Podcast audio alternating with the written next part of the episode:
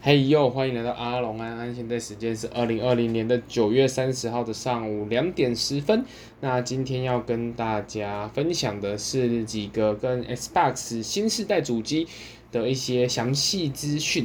那主要是因为呢，微软在近期其实它有把 Xbox Series X 的一些开发机有发给呃一些外国的媒体，所以说媒体拿到机子之后，他们就可以。看到说，诶，一些细节的部分到底是什么样子的？那所以在今天一些情报是有陆陆续续的公开出来，那就跟大家分享一下吧。首先第一则是 Xbox Series X 的硬碟空间详细公开，那目前是确认有八百零二 GB 的可用空间。那这则消息呢，其实它是有提到说，目前在 Xbox Series X 的 ETB 的硬碟主要是对应的。实际储存空间是九百三十一 GB，也是你不可能拿到完整的一 TB 啊，它一定会有一些缩减嘛，因为计算方法的问题，所以它是九百三十一 GB 的呃实际储存空间。那你再扣掉系统的，系统大约占的是一百二十九 GB，所以说剩下来实际可以让玩家安装游戏的容量呢，大概就剩下八百零二 GB 左右。所以说呢，呃，整体而言，我觉得还算是 OK 啦，八百 GB。但是呢，它跟这个世代的 Xbox One 差比起来呢，它的七百呃，在 X 八十万叉上面是只有七百八十一 GB 的可用空间，呃，相对而言还是多出了二十一 GB 可以使用。所以呢，目前看得出来，微软在这一次 X 八十 Series X 上面呢，它是有针对系统的空间有所优化，就是它的整个容量看起来也是有缩减嘛。那我觉得相对而言，之前它有公开就是包含 Store 啊或者一些界面，我觉得相对而言应该是会比这个世代运行起来更流畅，容量更小。然后可能占用的资源也会相对来说比较低吧，这这个人猜测啦，虽然我觉得应该是八九不离十啊。那另外他有特别提到说，就是他们之前有会单独贩售一个一 TB 的储存空间的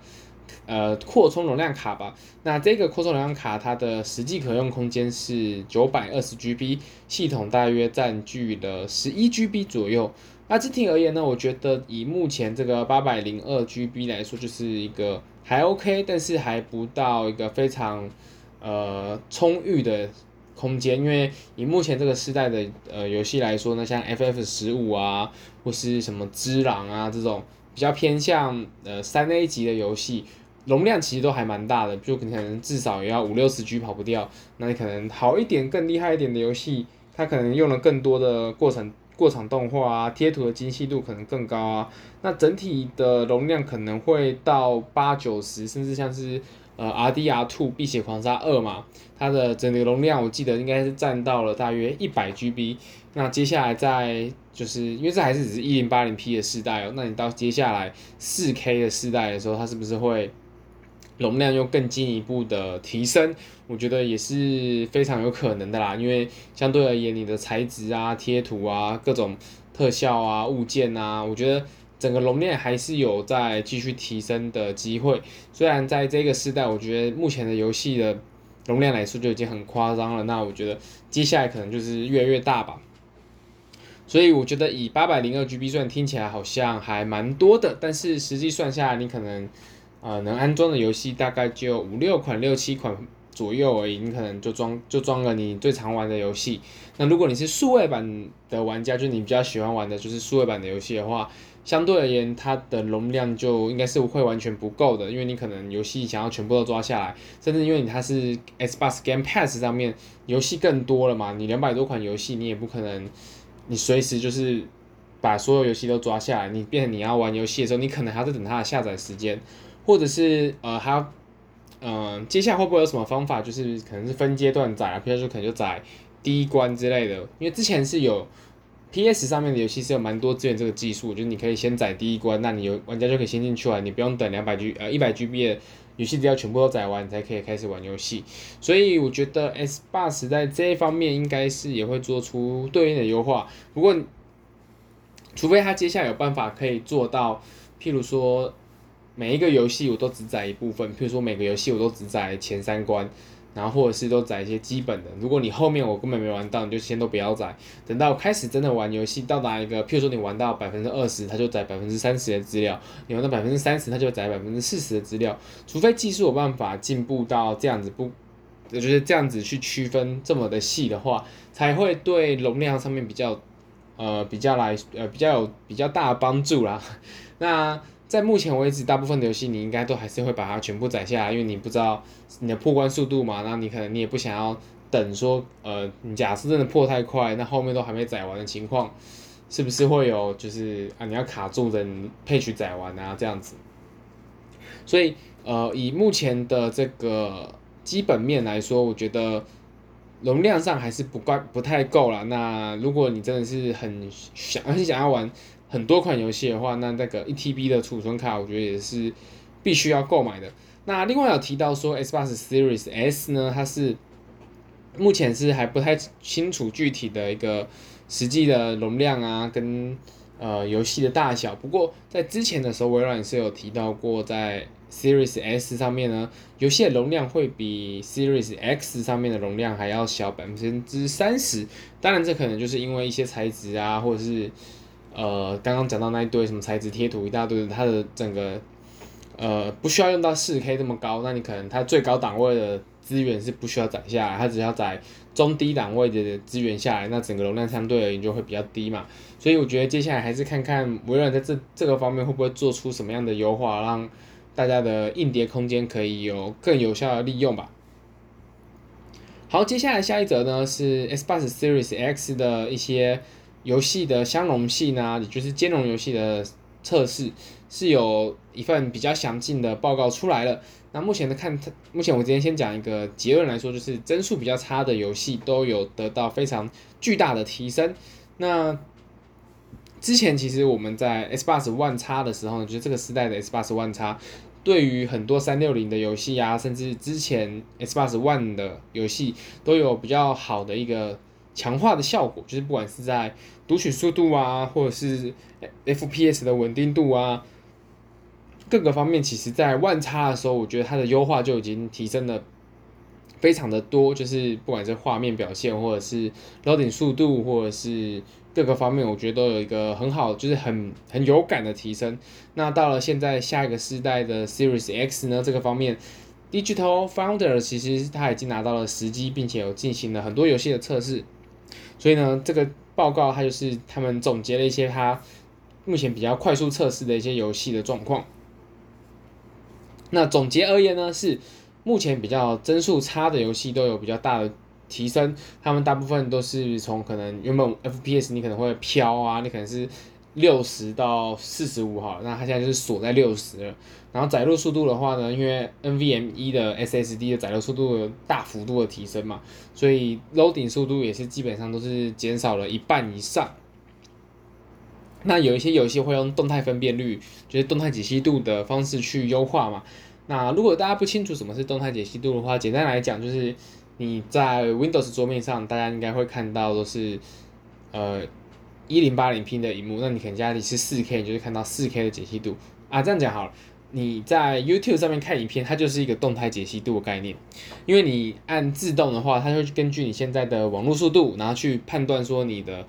串流下来的那个画面的品质到底会在哪里。譬如说你家的网络速度超快，那你可能一开始。YouTube 播下去的时候，它就会自动切到一个 4K 解析度。那你家没有那么快呢？它可能就是会先切到 1080P，然后等 1080P low 一段时间之后，你再会慢慢的解析度会一一层一层往上跳。那如果你在外面，你可能用的是手机的 4G 啊，然后然后当下有很多人在用的话，你 YouTube 点下去，你就是很糊的，可能就只有 360P 啊、480P 啊。等到大家网络速度越来越快的时候，你才会解析度会。一层一层往上跳嘛，我指的是自动的情况。那这个动态解析度这个技术，其实就跟呃 YouTube 的这个画质切换的方法其实是差不多的，就是它会在根据系统的效能呢去缩减目前需要的一个画面的品质，因为你的画面品质越差，对于主机的负担也就越小。那如果你游戏玩到一半，瞬间一个大那个的话，对游戏玩家的体验其实比较差，但是你画质变差一点，其实大部分的玩家还是比较可以接受的。甚至如果你家里根本没有呃这么好的荧幕，你可能就玩的是一零八零 P 的荧幕的话呢，那你相对而言它其实不需要用到更高四 K 的那些效能，它就会把这些效能全部都灌在呃游戏的 FPS 上面。所以动态解析度这个概念，呃，应该大家会稍微有点概念的话，在目前看起来，在 Xbox Series X 上面呢，它的动态解析度也都是维持在一个很高档的情况下。那目前的呃感觉起来，就是它在各方面又在比 Xbox One X 又更进一步。你的解析度它不会随便就从 4K 掉到 1080p 甚至 720p，那你的 FPS 它也是不会在之前飘渺不定，会都锁在尽量都锁在它的最高档位上，就是它如果是限三十，它就会一直维持在三十；限六十，大部分时间就是一直维持在六十。那另外它这边这边要特别提到一个重点是，它目前的所有的这个。测试出来的结果都是在目前游戏都还没有推出任何补丁的情况之下直接执行的结果。也就是说，接下来假设，呃，譬如说 FF 史克威尔公司或者是 Halo 啊这种微软本家的游戏，战争机器这种本家游戏，他们接下来其实都会针对下一个世代的主机推出一些补丁，也就是他们会在更加的优化这个执行的结果。因为相对而言，你主机直接硬开游戏，它其实是直接用最暴力的方法去把秀，就他们就是直接秀肌肉说，说哦，我今天就是性能强这么多，所以它其实是一个没有优化的状态，它就是单纯把呃可以开到，就是可以提升的东西直接 push 上去。那你再配合软体的优化的话，你是有可能会再进一步的提升整个体验跟效能的。所以目前的这些测试结果都是在一个。没有打补丁就已经这么好的情况之下，那接下来如果等各个游戏开发商啊的补丁试出之后，我觉得可能相对而言就会得到一个再提升更，就会再更进一步的提升整个游戏运行的结果跟效能。那我这边它其实有蛮多游戏，大家可以到 Digital Founder 的 YouTube 上面去看说，呃，实际的影片。那我这边挑几个我看到的一个重点。那第一个是《只狼》，《只狼》这一支游戏其实相对而言，你因为你是比较偏魂系列的嘛，所以魂系列动作游戏，你对 FPS 的要求其实相对是高的，因为你你在拼刀的时候呢，你可能一个一个呃 FPS 一个掉，你就会觉得说啊干，那刚刚那个失误不是我害，是因为顿了一下，或者是说。呃，你在 FPS 越高，你相对而言敌人的动作你就看得越清楚嘛。那目前看到在 Series X 执行《之狼》的时候呢，游戏的呃场景呢是从原本的三十 FPS 直接拉到了五十五以上，所以看起来也是就是呃 FPS 直接就做了翻倍。那我觉得应该是接下来还要再观察看看是不是游戏的整体的波动会是维持在五十五，还是会有可能五十五到六十。因为对一般的玩家来说，如果你 FPS 波动太大的话，你还不如稳定的三十会比较好。我没有，这是举个例子，就是如果它是一个假设是六十五十在跳的话，你对玩家的体感反而是差的。但是目前刚刚有提到说都是还没打补丁的情况，所以看得出来就是在没打补丁，你就可以得到一个将近两倍的效能提升。另外呢，像是 Call of Duty 的现代战争，在之前有提到，他们其实卖的销量是非常的好。以目前这个世代的，应该说目前今年的游戏来说，那在帧数的方面呢，Call of Duty 是从四十帧到六十帧的波动，就是你原本在这个时代，你可能是会比较飘忽不定的，你对 FPS 来说是其实更致命，因为你。在切换场景的时候，你就会有明显的顿挫感，因为你从四十到六十，你就觉得，哎，怎么卡卡的啊？就或是它可能是瞬间一个波动，你就觉得，哎，干怎么这个场景特别卡？那目前看得出来，就是，呃，在 Call of Duty 它是从四十到六十帧的波动变成了稳定六十 FPS，就是看起来就是稳稳的扛在六十上面了。而且呢，因为你的效能还有多余的溢出，所以说呢，在动态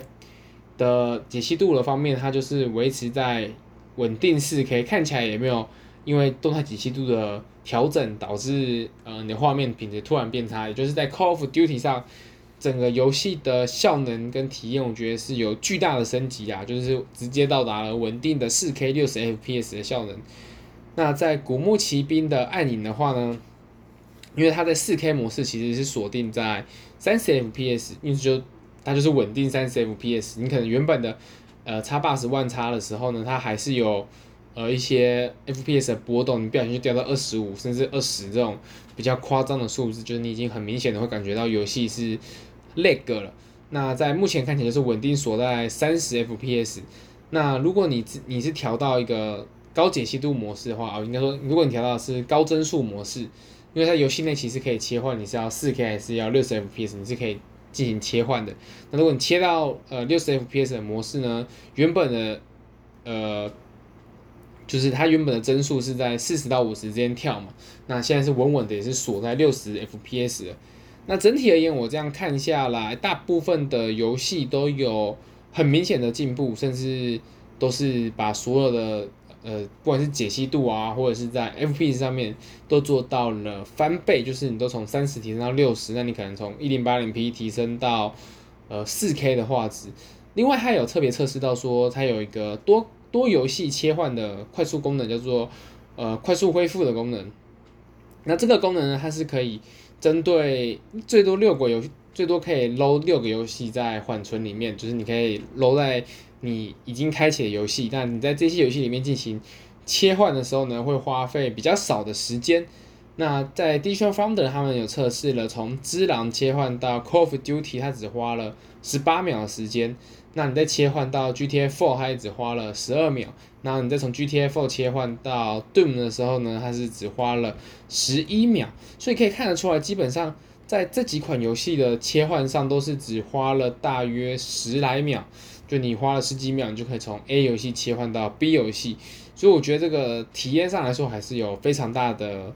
提升的。因为你如果家里有 PS 四或者是 Xbox 的话，你也知道你要 load 一个游戏进去，你一两分钟基本上是。跑不掉的。那除了这个快速切换的游戏的功能之外呢，它也有测试呃游戏启动啊，跟呃就是在原本的 Xbox 上面跟接下来的 Series X 上面有多大多大的差异呢？那以 GTA 4来说的话，GTA 4在 Xbox Series X 上面呢，它是花了二十二秒就启动好了。那你在现在的 One X 它花了五十五秒，也就是说基本上已经是好了二点多倍了。那以 FF 十五呢，XSX 呢，就是 Series X 上面是只花了十一点六秒它就 load 进去了。那在 One X 上面的话呢，就是花了将近六十三点三秒，就将近一分钟的时间才可以把场景 load 完。所以整体而言，我觉得不管在画面表现啊，跟 FPS 啊，跟 loading 速度都可以看得出来说，在这个时代，就是 Series X 上面都得到了非要性的提升。接下来等各家游戏补丁推出，或者是 Digital Founder，他应该会在做更多的测试，我觉得就可以看得出来，呃，一些后续游戏的厂商会怎么样进行这一块的优化。不过就目前为止，我觉得这个成绩还是非常的惊人。那也可以看得出来在。呃，后续呃，应该说也可以看得出来，接下来在呃游戏开发商其实有更多的空间可以去利用。那至少在这个时代，PS 四跟 Xbox One X 的这个时代的所有游戏，应该都是可以达到他们真正应该要有的水准。因为我相信，原本在呃最近这两年，因为 Xbox 因为 Xbox 跟 PS4 Pro 是其实也推出了一段时间，所以他们相对而言效能也是有一点不足了。所以说，呃，在后期推出游戏，我觉得，呃，不管在优化也好，我觉得最主要的原因还是因为在原本的效能就真的是捉襟见肘啦，你也挤不出更多的效能了。那至少目前看起来，在下一个世代都可以恢复到它应该要有，也是可以跟 PC 游戏进行一别，就是有一战之力的水准。那。呃，今天的分享大概就是到这边。那如果接下来还有什么新的消息的话，就再持续追踪。那看有没有可以呃推出，应该说看可不可以后续有没有更多的消息可以跟大家进行分享。好，今天就到这边，拜拜。